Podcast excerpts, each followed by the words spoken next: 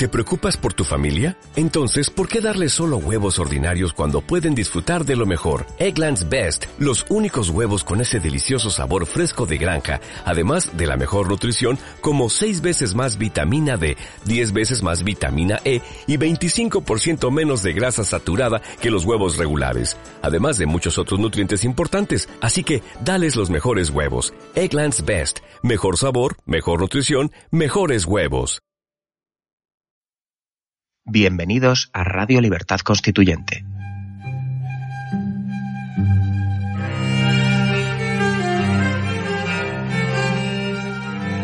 Están escuchando Radio Libertad Constituyente con don Antonio García Trevijano.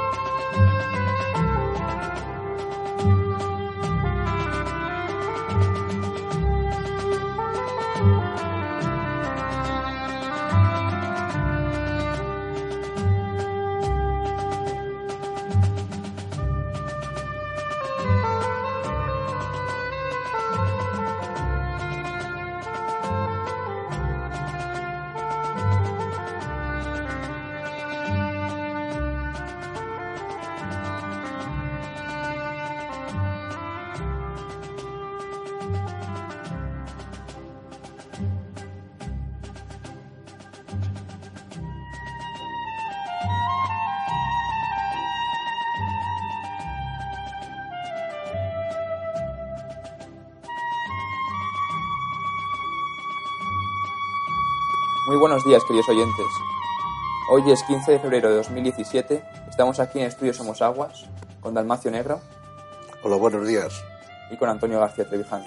Sí, hoy es un día de sol radiante. Hemos tenido que bajar el toldo para disminuir la luminosidad, porque como sabéis, desde ayer los programas de radio también los estamos grabando en imagen para transmitirlos y exhibirlo, pues poner luego en las televisiones locales de Donosti, de San Sebastián y de Bilbao, de que son mm, em, emisoras con licencia estatal, pero con una pequeña audiencia, están comenzando y hemos llegado a un acuerdo con ellos, ya empezamos ayer y hoy continuamos conectados con esas televisiones, pero por eso hay que vigilar ahora la luminosidad y nos han dado instrucciones un director de cine que ha venido a instalar, a hacer esta instalación hace tres días, de que cuando salga el sol fuerte bajemos el toldo que está aquí a mi izquierda para que no haya un contraste muy grande entre las luces y las sombras de mi cara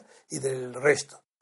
Eh, bien, mm, hoy todavía eh, estoy comentando con Dalmacio que no sabía la noticia de la televisión rusa de ayer se le he explicado, le he comentado, y vamos a continuar porque los periódicos están, no porque yo haya intervenido ayer, que es un hecho importantísimo, y lo he repetido y lo repito y lo diré siempre, que para mí es un orgullo que un español haya aparecido en la televisión del, del, del Estado, del gobierno ruso, en lengua hispana para 70 millones de oyentes y que haya aparecido como el, no el principal, el único comentarista político de las noticias del día, que es el conflicto aparente entre Estados Unidos y Rusia por la eh, indiscreción que ha tenido el consejero de seguridad en unas conversaciones con el embajador ruso. Hoy la noticia continúa en primera página de los periódicos e incluso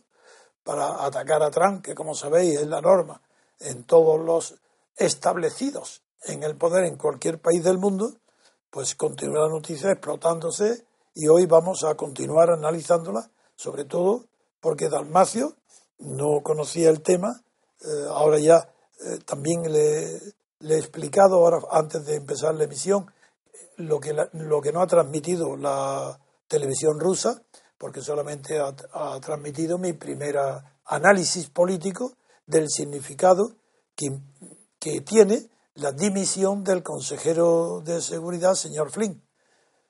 Y el Dalmacio le ha dado importancia y ahora vamos a continuar extendiendo esta noticia en sus consecuencias tanto en Estados Unidos como fuera de Estados Unidos. Pero lo que yo sí quiero destacar es que yo he estado muy extrañado de que en el momento de mayor audiencia, siendo la primera noticia, la más importante, tanto en Moscú como en Washington, este asunto de la dimisión, dimisión del consejero eh, de Seguridad Nacional, eh, después de dar escuetamente la noticia, haya sido yo el único eh, comentarista, el único pensador político, analista, que ha comentado el significado y alcance de esta noticia. No junto con otros como en España o, yo esperaba que fuera en una cadena de opiniones. No, no, ha sido, he sido hoy el único intérprete en Rusia, en una televisión rusa dirigida a todo el habla, a todo el mundo hispánico, por tanto España, América del Sur y los, América, y los hablantes en Estados Unidos, he podido ser el único intérprete de esta noticia. Y digo, como ayer lo, eh, que el contenido principal de mi interpretación es que era una noticia poco importante y que si se le quiere dar importancia forma parte de la campaña mundial contra Trump, a la que se le inventarán lo que sea con tal de hacerle el gobierno suyo muy difícil, pero que en sí mismo la noticia no tiene mucha importancia. Eh, pero dije, es verdad, era cierto que el general había mentido al vicepresidente y a otros cargos, nuevos cargos designados por Trump, y que lo imperdonable eh, de esta noticia, en la opinión americana, en la opinión de, de los periódicos y de los medios de comunicación, de comunicación de Estados Unidos, no era tanto la indiscreción que hubiera podido cometer eh, nada menos que un consejero de seguridad nacional, sino haber mentido. Eh, consideran que se ha mentido diciendo que no había tratado de las sanciones eh, por los ataques cibernéticos, supuestos ataques cibernéticos a Estados Unidos desde Rusia. Pues esa es lo que, que no le importa que eso hubiera sido cierto. El escándalo lo produce la mentira. Bien, y entonces está bien. Yo comprendo que eso sí que es importante para un político y en Estados Unidos no mentir. Dalmacio, a ver qué te parece la no, No, es para aclarar, porque no, no, no, sé muy bien.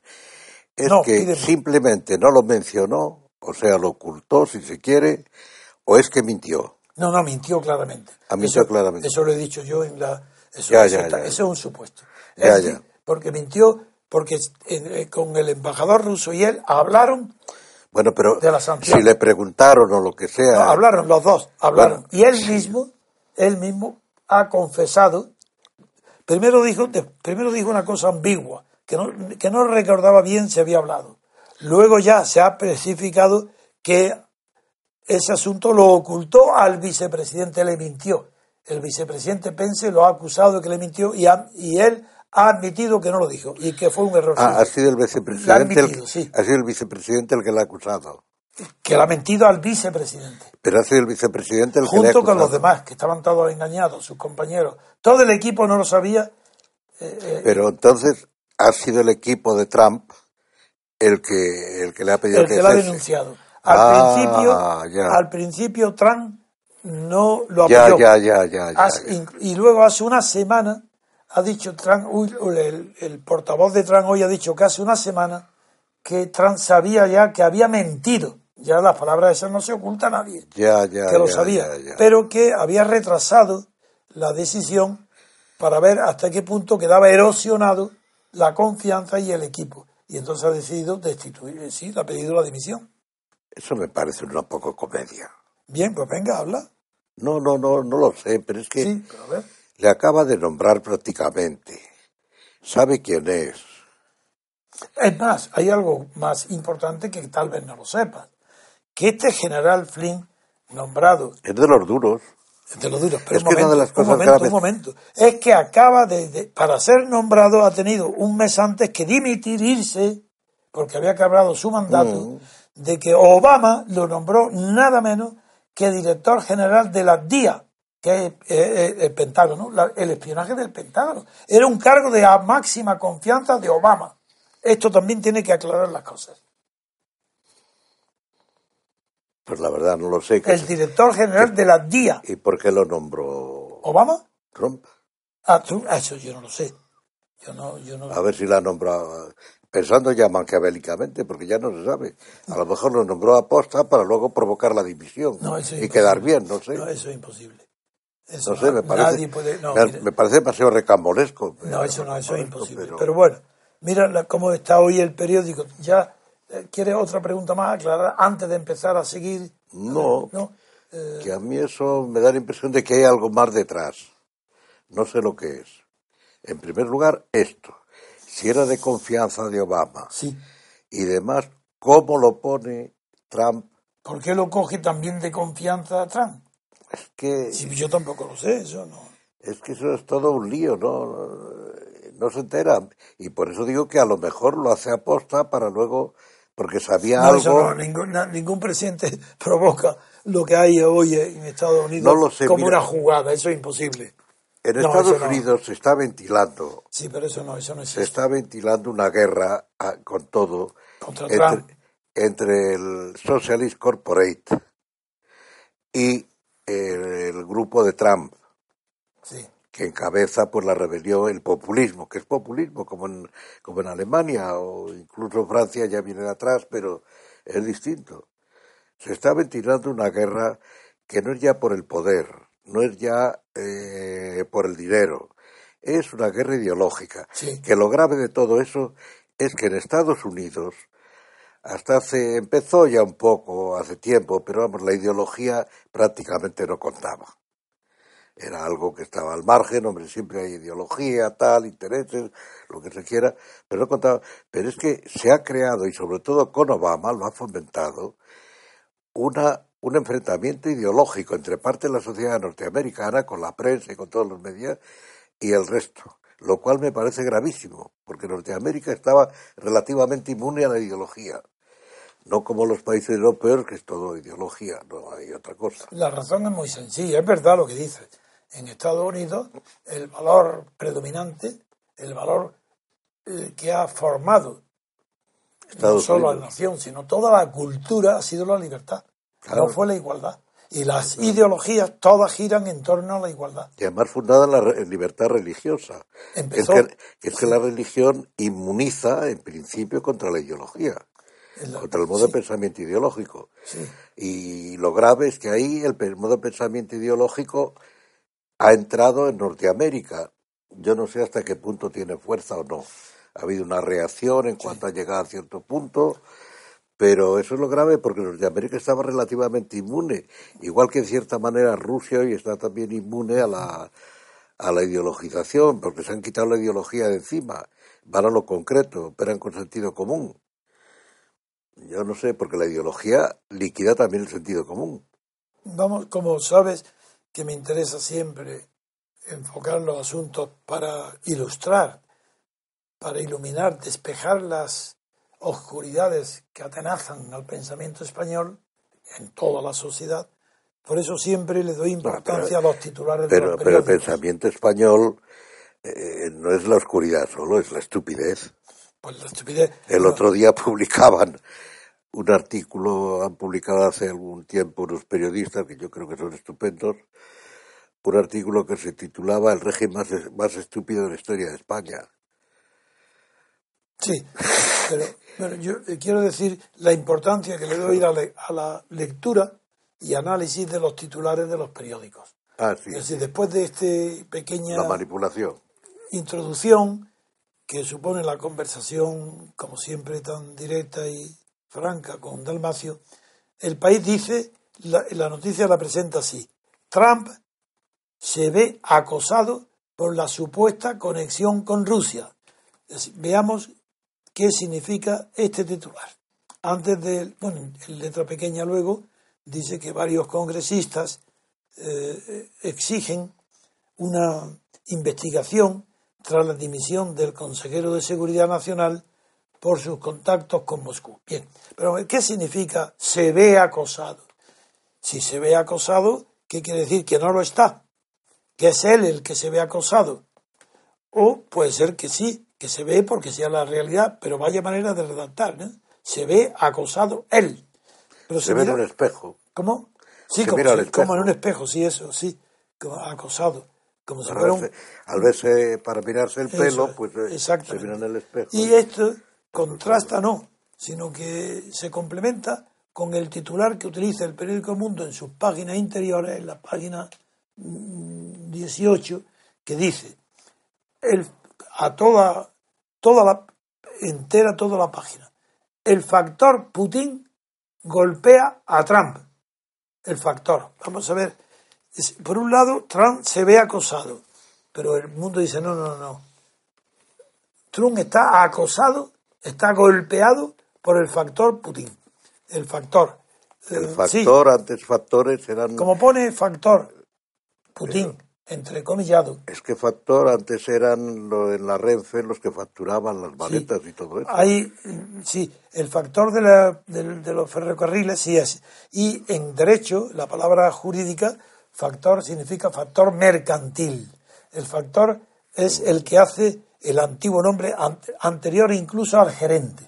Bien, antes de la doctrina de Burhan, eh, eh, el factor era un- el agente, la causa eficiente, la causa agente. Bien, así que Putin, el factor Putin, el, el factor, el elemento, la imagen, eh, la presencia ideológica de Putin en el mundo y sobre todo en Estados Unidos golpea a Trump. Eso es lo que quiere decir.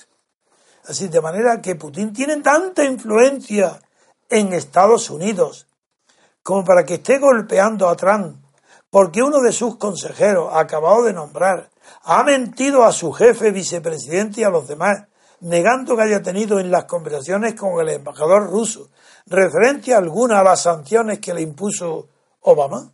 Pero si además Este es el tema. es todo, bueno, es que eh, se nos decía, porque además hay un hecho que se pasa por alto y que puede tener, hombre, hay que separar una cosa de la otra, pero puede tener mucha importancia.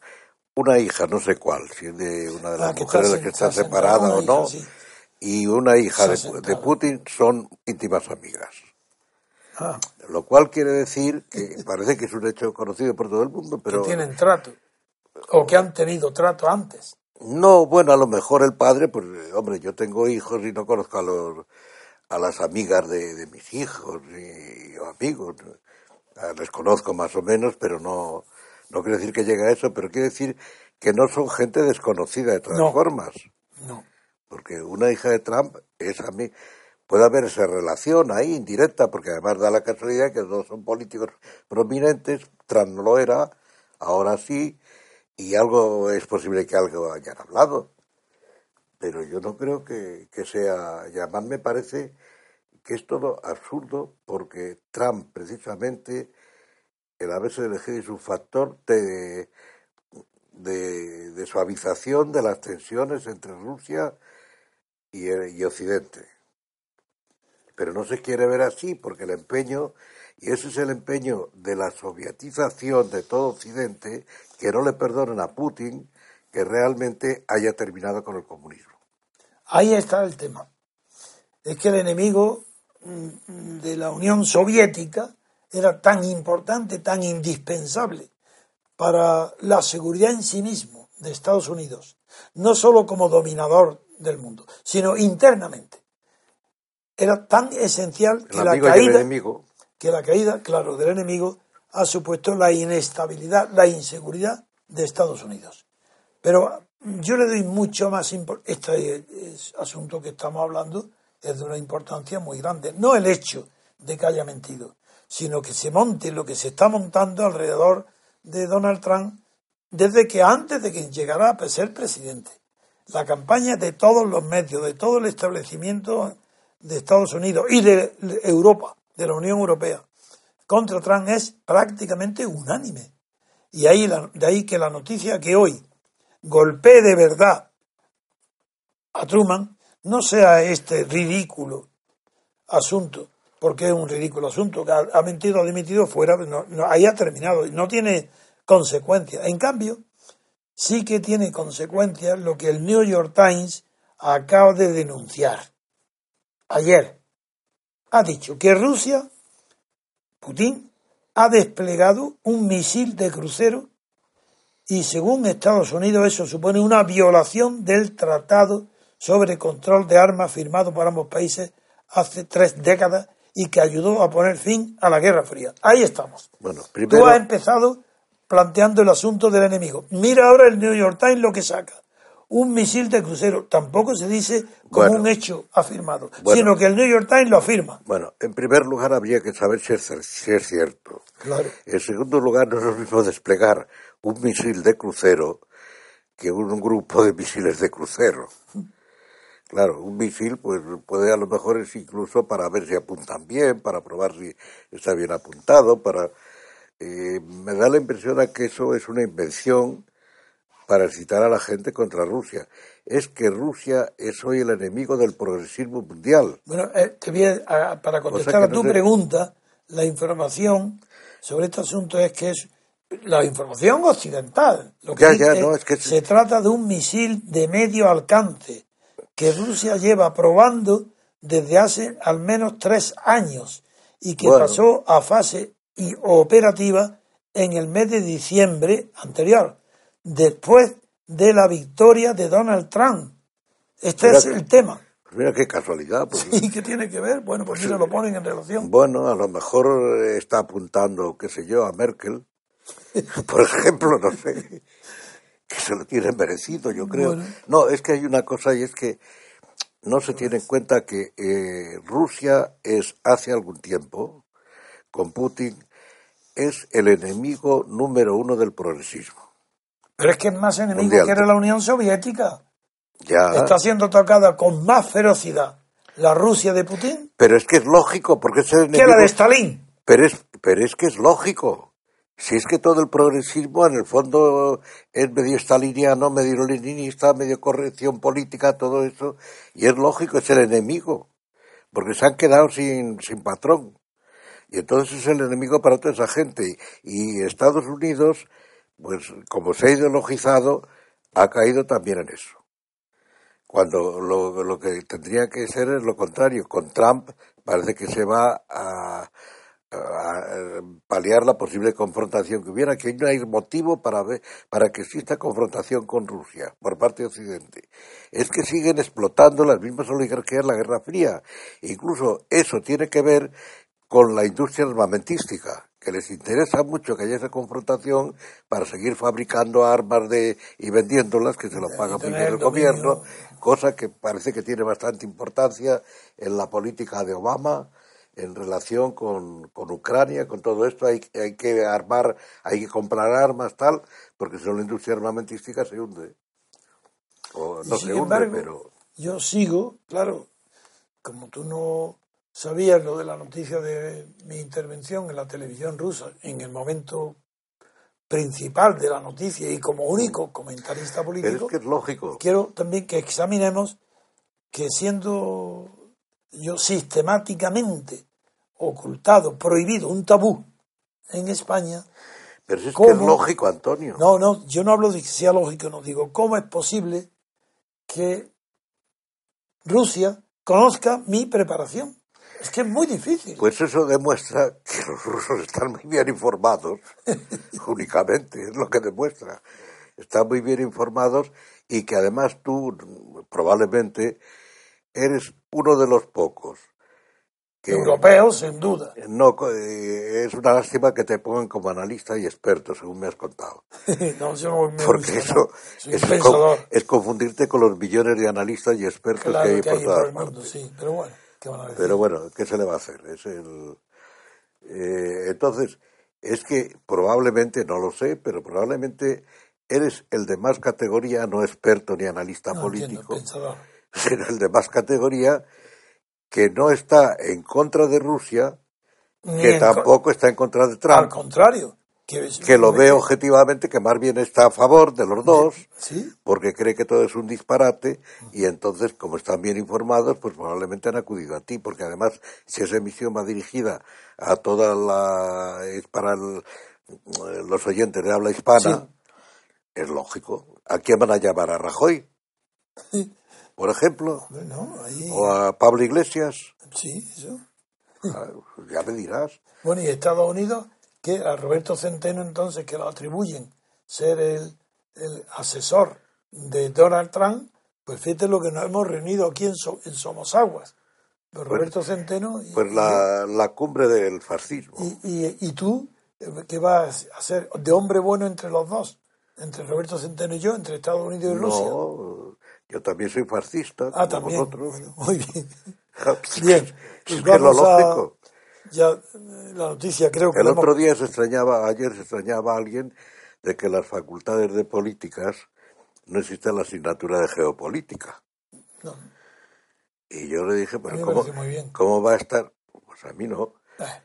No, no, la geopolítica, en la facultad de políticas debe haber, ya que hay tantas asignaturas baratas, la geopolítica sí, pero es que no puede estar por una razón, porque además yo lo he oído. No, pero es que la geopolítica porque fue es importantísima en el tiempo de la ley del mar. No, pero cuando sí, es- con- no. hoy que la geopolítica es que no hay un punto del mundo que no sea estratégico. Todos son igualmente, ya Bueno, no hay nada. Bueno, pero... Eso pero- es lo que digo. Hoy no tiene sentido. Antes Bueno. era todo. Pero En el siglo XVIII, XIX y XX, la geopolítica ha tenido. No, y primera parte, primera, desde la guerra mundial, Bueno. desde los misiles, avia- aviones y armas a distancia, la geopolítica es una tontería. Bueno, sí, porque hay un nuevo El mundo factor, es demasiado pequeño. que hay un nuevo factor que es el aire. Claro. además, fundamental. Pero aparte de eso, es que las facultades de políticas, yo lo he presenciado, no puede estar esa asignatura por fascista. Ah, Es que es a lo que voy yo. Yo creo que debe de estar, pero bueno, debe, debe de estar porque es que tú no sabes Bueno, las historia, sí. Es que no sabes tú las asignaturas que hay hoy. te digo cómo puede estar. Como ha tenido tanta influencia Bueno, en los como- siglos pasados, de acuerdo. eh, ha formado una mentalidad que sigue siendo operativa aunque no esté De justificada. acuerdo, si yo Por no. tanto, debe bueno, de pues estar. ¿de en? Rusia, en Rusia, por ejemplo, Dugin, que Sí. no sé si hay quien dice que es portavoz oficial de Putin o algo así, es un intelectual, yo lo dudo, no creo que tenga que ver con Putin, eh, no lo sé, vamos, tampoco lo dudo, está dándole vueltas a la geopolítica y los rusos están con la geopolítica, es verdad. Pero independientemente de eso, yo me refiero al hecho de que se niegan a ponerlo, a poner, como, es como si se niegan a poner la anatomía en medicina porque a lo mejor hay un médico fascista que es el gran anatómico. Y entonces ya es fascista esa asignatura, por tanto no se pone anatomía en medicina. Hombre, no es igual, la anatomía es más importante No, no, pero no, en la entiendo, medicina entiendo que... que quiere decir, sí. Es que es, es que es, es infantil todo, es, en el fondo es infantil todo lo que está pasando. El progresismo este es infantiloide, es una degeneración del marxismo, no del marxismo de Marx, sino del leninismo. Si Marx nunca fue marxista. Ya, si lo decía él. Y además, eh, hombre, es que Marx si viviera hoy a todos estos los corre. Bueno, manda que Los manda, niños. manda que los fusiles, monta campos de concentración para ellos. Concentración en la guerra. Muy bien, vamos a una pausa musical y volveremos enseguida. Juan. Muy bien, pues ahora volvemos, queridos oyentes. Democracia es separación de los poderes en elecciones separadas. Elegir a personas, no a partidos del Estado. La democracia es la libertad para elegir a los candidatos.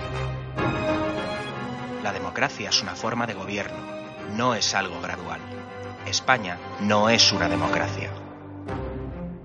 Porque la libertad no se otorga, se conquista. Porque la libertad exige ver más allá de la propaganda y de la mentira. Para que tengamos libertad política colectiva, no les votes. Porque la libertad viene en nuestra busca.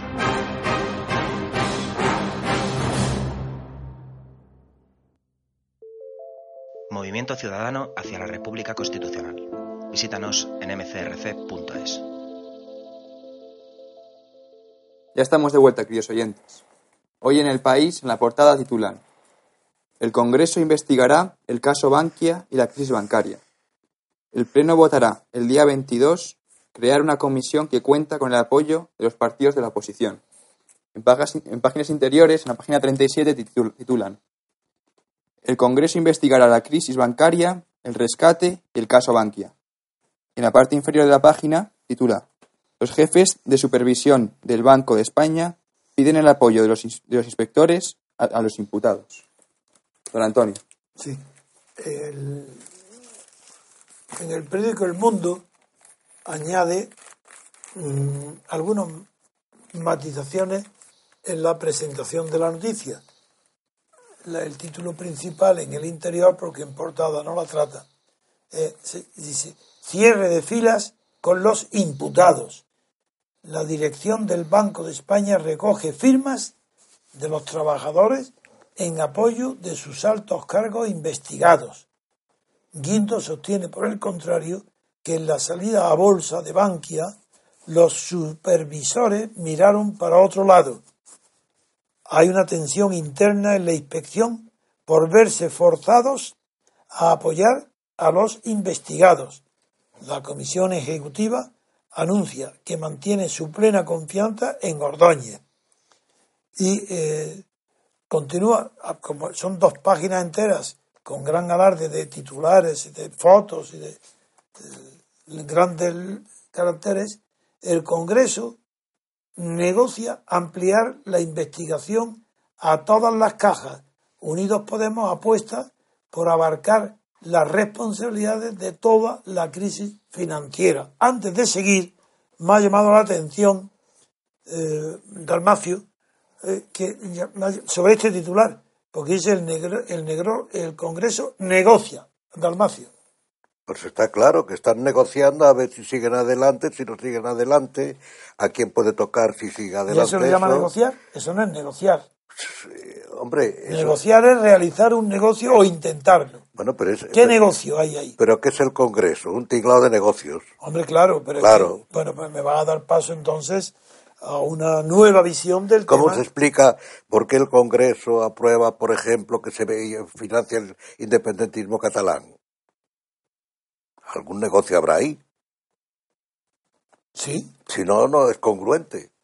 Sí, ahora se habla negocio, todo Por ejemplo, es un ejemplo, pero... No, es que se habla de negocio porque todo es negocio. Muy bien. Yo voy a dar una... No, no, una interpretación, no una nueva realidad presentada por la prensa en el asunto de esta crisis del Banco de España. Por un lado aparece todos los partidos, incluido el PP, porque la noticia que ha leído Juan en el país aclara, diciendo la noticia, que previsiblemente el Pleno del Congreso de los Diputados aprobará el 22 de febrero la creación de una comisión de investigación sobre la crisis bancaria, el rescate pagado por la, para la UE de las cajas de ahorro y la salida a bolsa de Bankia. Esto lo dice como una... Bien, ¿qué quiere decir? La clase política va a aprobar el día 22 de febrero una comisión para investigar las corrupciones y las ilegalidades cometidas en esta crisis en la crisis financiera. Bien. ¿Alguien cree y ante eso, un momento, Dalmacio, y ante eso el país dice, el Congreso, que es lo mismo que antes toda la clase política, negocia ampliar la investigación a todas las cajas. Muy bien, la clase política unánimemente quiere revisar, investigar toda la crisis financiera, bancaria, no solo bancaria, cajas de ahorro, rescate, muy bien. Y frente a eso surge un nuevo poder que se enfrenta a la clase política, a toda, por primera vez desde que murió Franco, y es el Banco de España. Ahora, resulta que la dirección del Banco de España, no los inspectores que han denunciado las anomalías graves del Banco de España respecto a las cajas de ahorro y a Bankia, sin embargo ahora resulta que la dirección del Banco de España está recogiendo firmas de los trabajadores, vaya trabajadores, de los inspectores y de todo el que está en el banco para apoyar a los altos cargos investigados. ¿Cómo? ¿Cómo investigados? Más que investigados. Están imputados. Es decir, ahí, Fernández Ordóñez está imputado. Es decir, investigado. Y Julio Segura, de la Comisión también de, Mercado de Valores, está, está imputado, es decir, investigado. Están, dentro, están lo que se llama técnicamente procesados. Yo lo que no entiendo es por qué está también Julio Segura, que tiene que ver con eso. Sí, porque era el presidente de la Comisión del Mercado de Valores. Bueno, que si- pero- no, no, no, no, sin el cual hubiera sido imposible el asunto Bankia ni todo. No, no, no. Está implicado igual que el Banco de Pero, España. pero el asunto Bankia viene de rebote. Y, No, no, pero no, no, no. y él podría haber pensado que, bueno, no se trata de él. menos- Es que la Comisión solución. de Valores tiene la misma función en ese aspecto de la salida en bolsa. La tiene exactamente igual que el Banco de España. No. Pero yo Esto- creo que el engaño viene del Banco de España. Bueno, eso es otra cuestión. Eso ya se defenderán ellos. No, pero es que luego un engaño a veces sigue la bola y entonces pues le llega, por ejemplo, no lo Yo sé. conozco personalmente a Julio Segura, es un hombre inteligente. por ¿Pero qué tiene que ver eso? No, pero quiere Está decir... implicado en el asunto porque ha sido durante mucho tiempo ganando Sí. un sueldo extraordinario de un asunto que no ha actuado bien, que ha permitido la ruina de las cajas de ahorro y la ruina de la banca y la salida a bolsa impropia de la banca. Entonces no ha cumplido con su función. Y, es, y lo conozco y no tengo cumplido buena impresión de él. o se ha pero, equivocado. Pues se ha equivocado, muy bien, pues que tendrá que No, es pagar. que no es lo mismo, porque los demás no creo que se Bueno, pero ni tú ni yo somos jueces, que lo averigüen y veremos a ver. No sabemos si le- no sabemos cómo ha sucedido. Está imputado. Sí, además hay que Además, lo que yo señalo es otra cosa. ¿eh? Yo no recuerdo desde que murió Franco, ni antes de Franco tampoco, no recuerdo esa división tan clara entre la clase política que pide una investigación e imputa y va a aprobar por unanimidad lo que ha sucedido con el Banco de España y con el mercado de valores y todos los afectados, el, mundo de la economía, que es el, propio, el Banco de España como institución, que está pidiendo firmas para apoyar. Esto es lo que me recuerda es al tiempo donde Felipe González apoyaba públicamente a los que iba encarcelando a la cárcel de Meco. Ya lo sé, que aquí todavía no adelanto nada, pero es algo verdaderamente horrible lo que estamos viviendo ahora mismo. Yo creo que más que horrible, el que pidan las firmas, más que horrible es completamente ridículo. Es que es una cosa increíble. O a qué, eh, a qué No, por una parte, a qué no, punto llega la mentalidad que quiere de tener un apoyo moral ante la acusación política. Hay un delito Sí, presunto, presunto, en el que están acusados Banco de España, jefe, el, el gobernador del Banco de España y el presidente de la Comisión del Mercado de Valores, eso- y ante eso se recoge firma para decir eso no es verdad. Estáis todos equivocados, toda la clase política, todos los jueces. Aquí no hay nada, es todo lo contrario. Y entre ellos, Guindo, que se une a la clase política, como es natural, al gobierno, y dice, los supervisores miraron para otro lado, porque eh, Julio, eh, que, que habla, Julio Segura es supervisor, exactamente lo mismo que es supervisor Fernández Ordóñez, cada uno en su materia. Y Guindo y toda la clase política está a favor de imputar, condenar, Ahí- llevar adelante este procedimiento. Ahí hay cosas muy interesantes. Y el Banco de España dice que no. Clase política. Sí, clase Es decir, lo política. que es una nomenclatura, es una pelea dentro de la nomenclatura. No. Que Sí, no, que la no. clase política es un poco dime, distinto. No, que no hay pelea interna. Es Están todos de acuerdo. Pero que es- no hay pelea. No, en la clase política no. La pelea está En entre la clase política y los funcionarios afectados.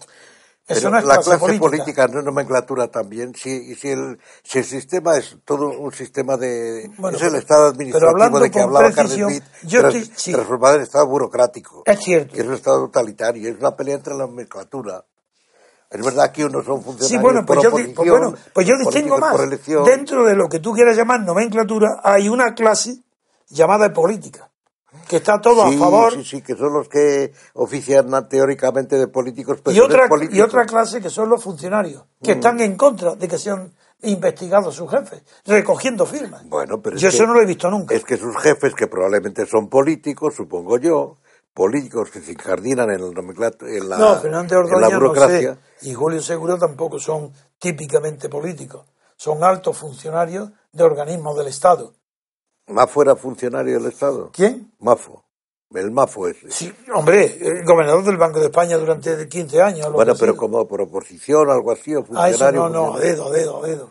Claro, es que yo supongo A que... dedo, todo, y Julio Seguro también. No lo sé, pero No, era- yo sí lo sé. Julio Seguro Julio ha sido designado a dedo, como antes fue otro amigo. Si yo sé todo eso. Pero eso, el caso de Julio Segura no es por defenderle, pues es distinto porque él era catedrático y entonces un catedrático Hombre, claro. que el funcionario se le designa. Pero Mafo, yo es que no sé que tuviera nada que ver, más que ser hermano de su hermano. Paco Fernández Ordóñez. del Paco Fernández Ordóñez, que era un señor cuyo gran prestigio venía porque como director del INI y no sé qué más cosas, estuvo resistiendo internamente, sufriendo mucho durante el franquismo. Voy a contarte algo de Fernández Ordóñez. Lo conocí personalmente mucho. Hasta el punto que cuando me difamaron por Guinea, yo renuncié a formar parte de la Comisión de los Nueve, porque no me defendió ningún partido diciendo que todo eso era mentira. ¿De la Comisión de los Nueve? La, la Comisión de los Nueve fue un organismo que surgió de la clandestinidad, es decir, de la ah, plata junta donde yo estaba, una, para entrevistarse con Suárez. Bien, cuando yo dije que yo no iba, se presentó en mi despacho Francisco Fernández Ordóñez para decirme, Antonio, yo sé perfectamente que lo, que lo de Guinea es mentira, que tú, te vas por orgullo. Digo, bien, y si te pido que, si te vas, que tu puesto me lo ceda a mí para que yo, porque no tengo sitio para dentro de la Comisión de los Nueve. Entonces, como yo no tenía un partido, el independiente, llamé a, a, un aviador republicano que era, estaba, era el jefe, el presidente, el representante de un partido socialdemócrata porque Fernández Ordóñez no tenía partido ninguno. Había y, este, jefe de línea y este amigo íntimo, que, era un, que era un antiguo republicano, lo llamé por teléfono y le dije, mira, estoy delante de Paco Fernández Ordóñez, me pide esto. Tú quieres darle tu voto y se lo da y casista y dice, haz lo que te dé la gana, Antonio. Yo desprecio todo esto lo que ha pasado, soy solidario tuyo, haz lo que tú quieras. Entonces le dije a Paco Fernández, bueno, vete y tiene el voto vacío, porque tampoco va a ir a la Comisión de los Nueve, de este, del Partido Socialdemócrata, donde estaba además de este aviador republicano un hijo de Díaz Alegría, de Manuel, Manuel Oposición. Y entonces con eso él fue a la comisión y por eso fue ministro. Y él tuvo la nobleza de que un día en un restaurante Breda, en la calle La Castellana, enfrente de los grandes hoteles que hay allí, coincidió conmigo. Estaba yo sentado antes y llegó ya siendo ministro de Hacienda y con un grupo, pues, de, pues, no sé, 15 personas ocuparon todo el Y al entrar y verme, paró a todo el grupo y le dijo, gracias a este señor, yo soy ministro de Hacienda. Y digo, no mientas, yo no te he nombrado ministro. Este, cuento siempre anécdotas. Buscaba legitimidad. ¿eh? Buscaba legitimidad. Bueno, pues ahí ves, ahí ves que conozco el tema ese bien. Como conozco a Julio Seguro también, no quiero contar cosas. Julio Seguro es catedrático, como tantos otros. Todos son, y luego cuando entran en política, le atrae el sueldo, el dinero, el prestigio, la fama, y pican, y si pican, pues que paguen las consecuencias de haber querido tener fama, y honores y dinero. Pues, y no digo que haya robado, digo, pero unos sueldos enormes. Pues entonces, si ahora se ha equivocado, pues que pague las consecuencias. ¿Cómo voy a defender yo a.? Sí, bueno. Y soy amigo de él. No, era amigo de él. Pero yo quiero decir que no es lo mismo una equivocación que hacer algo con intención. Es que están imputados. No lo sé, vamos, no bueno, Pero Julio Segura está imputado de haber hecho con intención y además no quiero leer otra bueno, eso no lo sé. Mira, está, bueno, tú no lo sabes, pero yo sí. he tenido la paciencia de leer esto, no ahora, antes. Y la responsabilidad del Banco de España y del mercado es de valores es absoluta. De la mala fe, de la ligereza con la que han operado la salida en banca de la banquia. Ha habido tantísimos arruinados, tanta miseria ha creado esto que no podemos ser ni piadosos ni tener compasión de ninguno de los responsables. Y uno de los responsables es Segura. Lo mismo que Fernández Ordóñez. Yo, desde luego, está bien que tú manifiestes tu opinión. No, no lo sé. Eso es natural. Pero yo que conozco y he estudiado el asunto, creo que tienen responsabilidad muy grande. Sí, no, objetivamente sí. Yo me refiero un poco a la, pues no lo sé, no lo sé, no somos jueces. A la actitud personal. No, no, lo que hay que juzgar es lo objetivo, eso es eso Es. Ahora, yo estoy diciendo que a lo mejor no me parece igual que Mafo. Que Mafo me parece que su único mérito es haber sido hermano de, eh, del otro Fernández Ordóñez. Sí. Yo nunca le he encontrado En fin, quiero decir que conozco el tema y conozco las dos partes y conozco a todos bien. ¿no? Bueno, eh, yo no sé si esta noticia, claro, eh, ¿Y, y, qué, y qué pasa con, eh, con Guindos? Que quiere destacarse siempre porque piensa que tiene futuro político en España y está apoyando a toda la clase política, porque está diciendo que los supervisores, Cuando habla Guindos de supervisores, habla de dos, en plural, y son Banco de España y Comisión de Valores. Igual. Y dice, los supervisores miraron para otro lado. Y lo dice Guindos. Bueno, yo no creo que Guindos sea ninguna autoridad moral, pero es una autoridad política. pertenece a la clase política, a los que están persiguiendo. ¿Y el ministro que hubiera entonces para dónde miró? Pues también para otro lado. Pues muy bien que lo digan, lo denuncien. ¿Quién era? no la señora, mira, lo que yo estoy diciendo nada más es que en esto no recuerdo en ninguna época, ni de Franco, ni esta. Que una institución se oponga al, no, a la clase política. No lo recuerdo. Porque esa división de, en, llamar nomenclatura me parece bien, porque en Rusia, de donde procede el término, designaba tanto a la clase política como a la clase eh, de funcionarios, que, lo que llama Burger Management, los que, los que dirigen. Mm. Eso es verdad. Es más, Galbraith, el gran eh, bueno economista, a quien también conocí y, he hablado con él muchas veces, muchas veces, no muchas veces, no pocas veces, pero mucho tiempo. En Madrid creó el término de tecnoburocracia mm. para distinguir la nomenclatura de la burocracia occidental. Y creó el término Galbraith de tecnoburocracia. Sí, bueno, para designar a los dos con el mismo sí, Eso es un matiz, pero. Sí, pero no, es bastante importante el matiz. Sí, sí, siendo más en el aspecto técnico que en el aspecto burocrático. Es que el burócrata no tiene más carrera que la oficinista. Sí, el técnico. Y el técnico pues, burocrático tiene una formación anterior. Y puede decidir en función de sus conocimientos, en cierta manera. Y no, el, la prueba es que caló la creación de Galbraith, caló en los ámbitos de Europa, desde luego, y incluso en la Unión Soviética tuvo, tuvo importancia. Claro, no, no, sí, la Unión Soviética. Es que el nombre de nomenclatura, yo no sé ruso, no sé por qué es así, pero cubre eso, pero si es que empieza con Lenin, Lenin que dice que es el los soviet, eh, perdón, que es el el, el, bolchevismo, la técnica más la electricidad, electricidad más, más los soviets. claro, o sea, la técnica está ahí metida en la nomenclatura. Sí. Ah, claro, el origen sí. Claro, que luego lo especifique a lo mejor Galbraith para Norteamérica o tal. Muy bien. Está bien, pero. inteligente, lo hizo sí, no, sí, está bien. Importante. Está bien para destacar eso, pero lo, que hay aquí es una pelea eh, dentro, por, eso es lo que quiero yo decir, dentro de la nomenclatura, que quiere decir que, que todo que es una descomposición del sistema, que hay, que los poderes, eh, lo que hay aquí es que el Estado ya está carcomido por una serie de poderes indirectos. Y que llega un caso de estos, hay mucho dinero por medio y muchos intereses por medio y ya explota la pelea entre una institución de la propia, manejada por la propia nomenclatura o clase política o como quiero llamarlo. Porque el MAF habrá sido nombrado por razones políticas. Para resumir, creo que la influencia de Podemos en este asunto ha sido muy grande. ¿De Podemos? Sí. Sin la existencia de Podemos, no concibo que en el propio Congreso de los Diputados pueda prosperar casi por unanimidad la tesis de la revisión de cómo se ha resuelto o cómo no se ha resuelto, cómo se ha enfrentado políticamente la crisis financiera. Sin la existencia de Podemos están los demás acomplejados. Y eso es una, no es la causa eficiente, pero ha sido una de las causas que ha ayudado a esta división entre la clase política y la clase administradora. Sí, bueno, el Estado, como sabe Dalmacio mejor que todos nosotros por su estudio de toda su vida sobre el Estado, es una mezcla de gobierno y administración.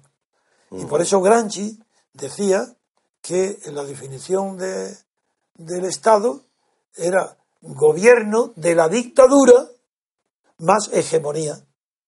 Sí, es verdad. La hegemonía en la sociedad civil, en la cultura, y, y, no hay más que eso, o dictadura que es el gobierno.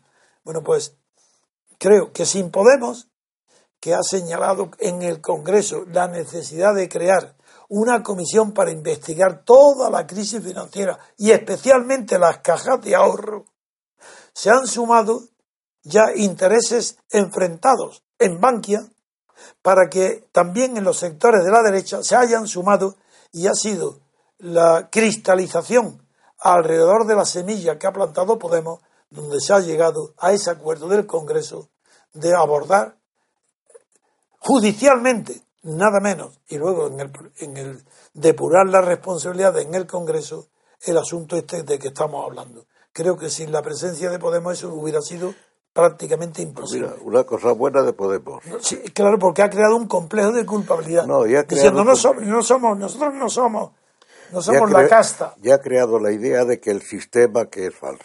Hombre, eso es evidente. Pero él metiéndose dentro. No, no, bueno, eso es otra cosa, claro. Y para formar parte él de la falsedad.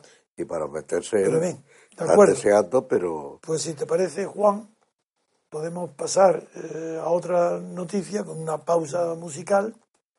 El resumen de esta es la importancia que le doy, y que Dalmacio también se la da, no es que yo se pare distancia con él, de que por primera vez hay una división clara entre la clase directamente política y la clase estructural de, la gran y alta administración, que forman parte ambos del Estado. La administración de una manera permanente y la clase política de una manera transitoria en el gobierno, pero no en el Estado. Porque a diferencia de lo que sucedía antes de la guerra, antes de la creación del Estado de partidos, la clase política pasaba transitoriamente por los gobiernos y volvía a la sociedad civil. Hoy no.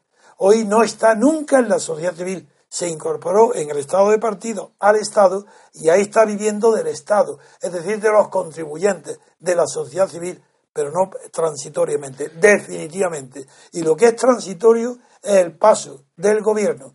Por eso las puertas giratorias de que hablaba Pablo Iglesias, mejor es mirarlas hacia el, la puerta giratoria de, entre la administración pública, que es la burocracia, y el Estado político, que es eh, eh, los partidos políticos estatales y la politocracia. Es que ahora hay una burocracia permanente y una politocracia cuasi permanente porque se alterna en el poder, que son los partidos políticos los que alimentan tanto a la administración como al gobierno.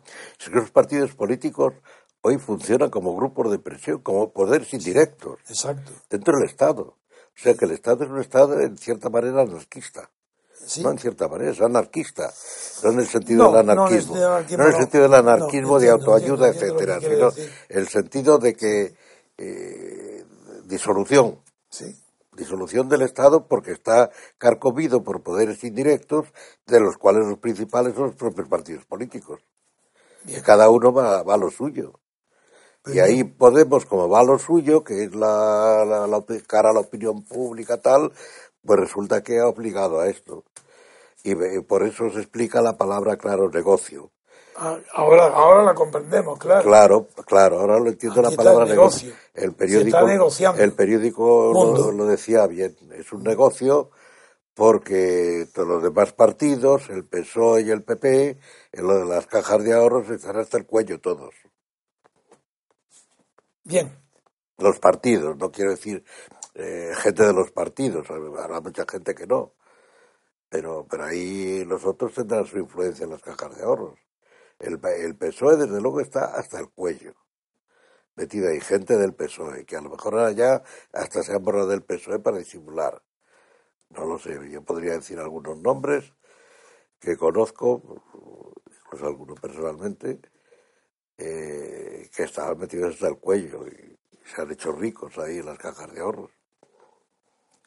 Lo malo, pero lo que no dice nadie, o no lo dirán, es que todo eso que se estima, lo de las cajas de ahorros, 23 mil millones de pesetas que hay en juego, que habría que sanearlo, eso tendremos que pagarlo entre todos, porque no se exigirán además responsabilidades a nadie pecuniarias. Habrá que pagarlo a través de impuestos. Es que es un sistema de corrupción. Es, que lo que hay es un sistema de corrupción que se inició no con UCD, sino ya con Felipe González. Con UCD, bueno, habría la corrupción normal. y No, lo, eh, sistemáticamente se organiza con el PSOE. Es, el PSOE, pero es que... Cuando llega al poder de, gobernar. Es que ha sido el PSOE el que lo Que recogió todo el peso burocrático de la falange. De la La falange. falange estaba antes inundando Porque eran nada más, eran nada más cuatro gatos, pero si el socialismo eran Felipe González y cuatro amiguetes, Nada, prácticamente, hubo el que clan de- montarlo. el clan de la tortilla de Sevilla y algunos más. Se llamaba así, no sé. O sea, sí, sería una cosa así, cuatro más Sí, que claro. andaban por ahí y alguna gente que se adhirió de buena fe, pero hubo que montarlo y con qué, con el movimiento. Muy bien, pues vamos a seguir con una pausa, Juan, y a otra noticia, a comentar otra noticia. Muy bien, pues ahora volvemos, queridos oyentes.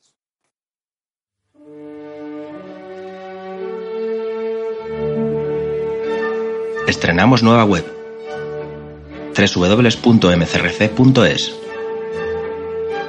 Desde ella podrás acceder a todos nuestros contenidos, diario, radio, televisión, hoja de afiliación. Interactúa con nosotros con el nuevo botón Iniciativas para la Acción. Cuéntanos tu propuesta para ayudar al MCRC en sus objetivos. Colabora con el MCRC activamente. Entra en la web, dinos a qué te dedicas, qué labor puedes desarrollar y nos pondremos en contacto contigo. Todo desde un solo acceso, todo desde www.mcrc.es. Estamos de vuelta, queridos oyentes. Hoy en el mundo, en la portada, titulan Zoido descalifica la gestión de la anterior cúpula policial. Pide que se imponga el Estado de Derecho y que las prácticas del equipo de Jorge, de Jorge Fernández Díaz pasen a la historia. Afirma que no existe el informe sobre Marta del Castillo y que los del 11M y el caso, el caso Faisal no, no aparecen. El juez de la Mata abre el, pendrive hallado en un cajón y encuentra, y encuentra 868 documentos sobre los Puyol. Don Antonio. Bien, eh, primero quiero aclarar lo que yo mismo no sé. Supongo que habrá millones de españoles que tampoco lo sepan. Y tengo que aclarar que el tal señor Zoido es el nuevo ministro del Interior. Segundo, quiero que aclarar que cuando habla de Jorge Díaz era el anterior ministro del Interior y que los dos pertenecen al PP, es decir, a Rajoy, y que el nuevo ministro ha declarado lo que acaba de leer eh, nuestro amigo, de que pide el nuevo ministro que se imponga el Estado de Derecho. A esto habría que darle alguna lección para que supiera que todo Estado es de derecho. Lo que quiere decir es que se cumplan las leyes, otra cosa no. Pero sí, lo que dice es que las prácticas del equipo de Jorge Fernández Díaz, su compañero en el PP actual y anterior ministro del Interior, pasen a la historia. Yo no recuerdo tampoco, hoy estamos de novedades, yo no recuerdo que un partido político, él mismo, se autodestruya y que haya un ministro nuevo que culpe al anterior de todo lo que está diciendo, que no encuentran los informes ni los documentos de gravísimos delitos cometidos en la época de Jorge Díaz y que en los procedimientos y los, los equipos de Jorge Díaz que pasen a la historia. Bueno, esto es una revisión, no, esto es una purga. Lo que está pidiendo es una purga. ¿Y quién la va a hacer esa purga? De funcionarios, de policías, de clanes. ¿De quién? De la policía que está sacando ahora las investigaciones que le está publicando, de las aventuras del rey Juan Carlos, de las queridas del dinero, del, de la... Eso es lo que, esa purga, eso es, que se hizo bajo Jorge Fernández Díaz, esos policías con poder separado y personales independientes, no lo sé. Lo que sí sé es que Zoido quiere marcar distancias con la anterior cúpula policial. Ya no se trata solo del partido. También quiere apartarse de la anterior cúpula judicial y que no se mencionen más informes que luego no aparecen o pendrives sin custodia. Esto dice el ministro, que no quiere más informes que luego no aparecen. Está atacando, no, está eliminando de un plomazo toda la policía política que hasta ahora ha servido al Ministerio del Interior. El ministro asegura que no aparecen los informes sobre el 11M o el Faisán. ¿Pero qué? ¿Pero cómo puede asegurar que no aparecen? ¿Pero quién los busca? ¿Y dónde los busca? ¿Es que tienen que aparecer por sí solos? ¿Qué, qué significa que unos informes no aparecen? Pero en esos informes está la prensa llena de todos los años anteriores donde hablan de los informes y los nombres concretos de los policías. ¿Cómo es que no están encarcelados todos aquellos policías que desde hace años vienen hablando de informes que han hecho ellos y elaborado hechos y que hoy no están, porque no están en la cárcel o destituidos inmediatamente de sus cargos y sujetos a un expediente. ¿Cómo un ministro puede decir que no aparecen los informes? Dimite inmediatamente. Decirle al presidente, o, o me ponen los informes en 24 horas, toda esa policía corrupta que ha trabajado a las órdenes de Jorge Díaz, tu anterior ministro de Interior, o yo me voy ahora mismo. A informe o me voy. Eso sería un hombre, es imposible, porque es imposible que en este estado de partido y dentro del PP un hombre ¿Pero tú sabes de alguien en España que haya dimitido? Puede ser decente. ¿Hay alguien que haya dimitido? Solo un ministro que yo sepa del socialista que ha muerto hace poco. Borrell. No, Asunción, me parece. Ah, sí, Asunción, que fue director general de prisiones. Que ha muerto hace poco. Valenciano, también lo conocí personalmente. Era una persona decente. Parecía persona decente. Sí, sí, lo conocí yo. Y debe ser el único que ha dimitido. Venía con frecuencia a mi despacho. En toda la transición. No parecía socialista, porque era modesto incluso, no, no presumía. No, si no tiene por qué ser no, tienen los socialistas, presumen muchísimo. Ya, bueno, los socialistas son así, los españoles. Cuanto más ignorantes, más, más presumidos. Los españoles, sobre todo, porque el socialismo español ha sido siempre puro arribismo, con algunos ingenuos.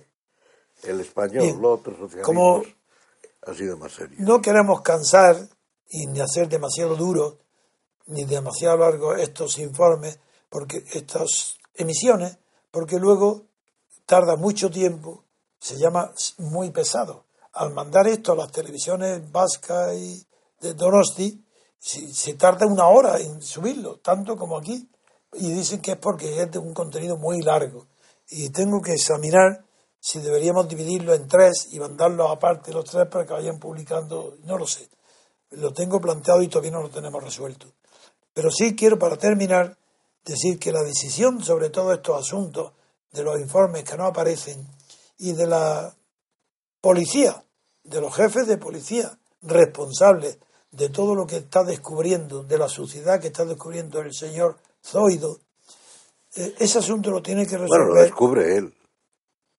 sí, o lo dice él. Lo ha dicho él. Porque no, cualquier persona con, no, todavía no, sí, cualquier persona con dos dedos sin saber detalles, pues lo. Pero es bastante lo que ha dicho. Eh, será el juez de la mata quien tenga la última palabra. Le corresponde a su jurisdicción y Dignidad y Justicia, que es una otra organización de estas del régimen, reclamó que se pidiera a Interior el informe sobre el chivatazo, lo del, del Faisán, y que se pidiera a Interior el informe, además de, ese informe que se citara a declarar a Eugenio Pino, ESDAO, no sé lo que es ESDAO, para que facilitara todos los datos. Chino referentes a ello y el juez consultará con la fiscalía antes de decidir. Con eso ponemos fin a la emisión de hoy, solo que agradecemos que el señor Ozoido haya declarado con tantísima claridad que lo que se ha encontrado al tomar posesión de su cargo es una pura porquería. Entonces, lo que esa suciedad que, no encuentran, que no está, está buscando, debe ser, no sé dónde buscará, pero no encuentro los informes de asuntos muy eh, conocidos de la opinión pública, como el caso Faisán y la búsqueda también de asuntos relacionados con la droga y los crímenes famosos que no se descubren.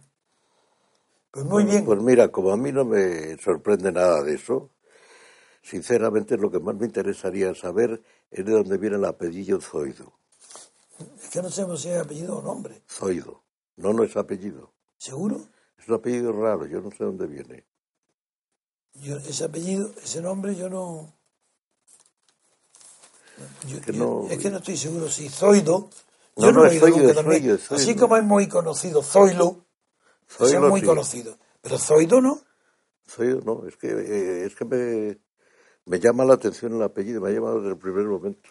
Pero claro, lo que el título que lo preside no es correcto, porque dice limpieza en el Ministerio del Interior. Limpieza todavía no. Lo que podría ser suciedad en el Ministerio del Interior. Vamos a ver si lo limpian o no. Pero limpieza todavía no. Está quejado Zoido de que aquello está muy sucio y que, y que no A lo mejor está tan sucio que lo que hay que hacer es desalojarlo. muy bien. Que se vaya a otro sitio. Aquí y todo está gobernado el, el gobierno eficiente en España ha sido, desde que empezó la transición más o menos, el Ministerio del Interior y los servicios de inteligencia. Sí, Ha sido lo que ha mandado hasta ahora en España y sigue mandando. sí, los servicios del C- CSIC, ¿eh? el CSIC militar responsable del 23F O CSIC, sí. de todo, sí. O Muy CNI, bien. o lo que sea. Pues entonces, hasta mañana, amigos. Mm, También no puedo ocultar que a pesar de que sea yo únicamente el que aparece y que no he tenido, no he tenido aquí el instinto de poner un logo, sí había, porque no sé, pero muy pequeño. Aquí aparece el logo nuestro de, de las tres columnas con, con- con las letras de la libertad constituyente TV. Esto ha aparecido en Moscú, pero tenía que haber puesto aquí más, me dicen libertad constituyente. Pero ahí está, esto ha aparecido en Moscú. Es decir, Sí, que pero ha a lo sido mejor, un éxito enorme pero a lo para- a lo, a lo mejor lo censuraban allí también. no, no, no, esto ha aparecido. Porque fue aquí donde me tomaron la entrevista y yo he visto, y esto estaba la mesa entera con mi Sí, figura. pero eso nadie lo sabe. Pero en cambio, libertad ah, bueno, pero está el, constituyente. sí. está el logos de la Pero si pone columna libertad griega. constituyente, muy claro. Sí, bueno, bueno, bien, es verdad. Pero es verdad que tengo que poner para, si hay, que no lo sé si habrá, otra entrevista, otra entrevista, poner aquí en alguna parte que figure libertad constituyente. Mm. Muy bien, Pero bien claro, ¿eh? si bien claro. Si no se pone LC, con LC nadie sabe lo que es. No, no, no, pondré libertad Puede ser licenciado en tal sí. o algo así. Licenciado Contreras era el, Sí, el de- bueno, no, licenciado. el de- el Quijote, no, licenciado. Vidriera. Sí, Puede ser cualquier cosa de esas. Muy bien. Hasta mañana, queridos oyentes.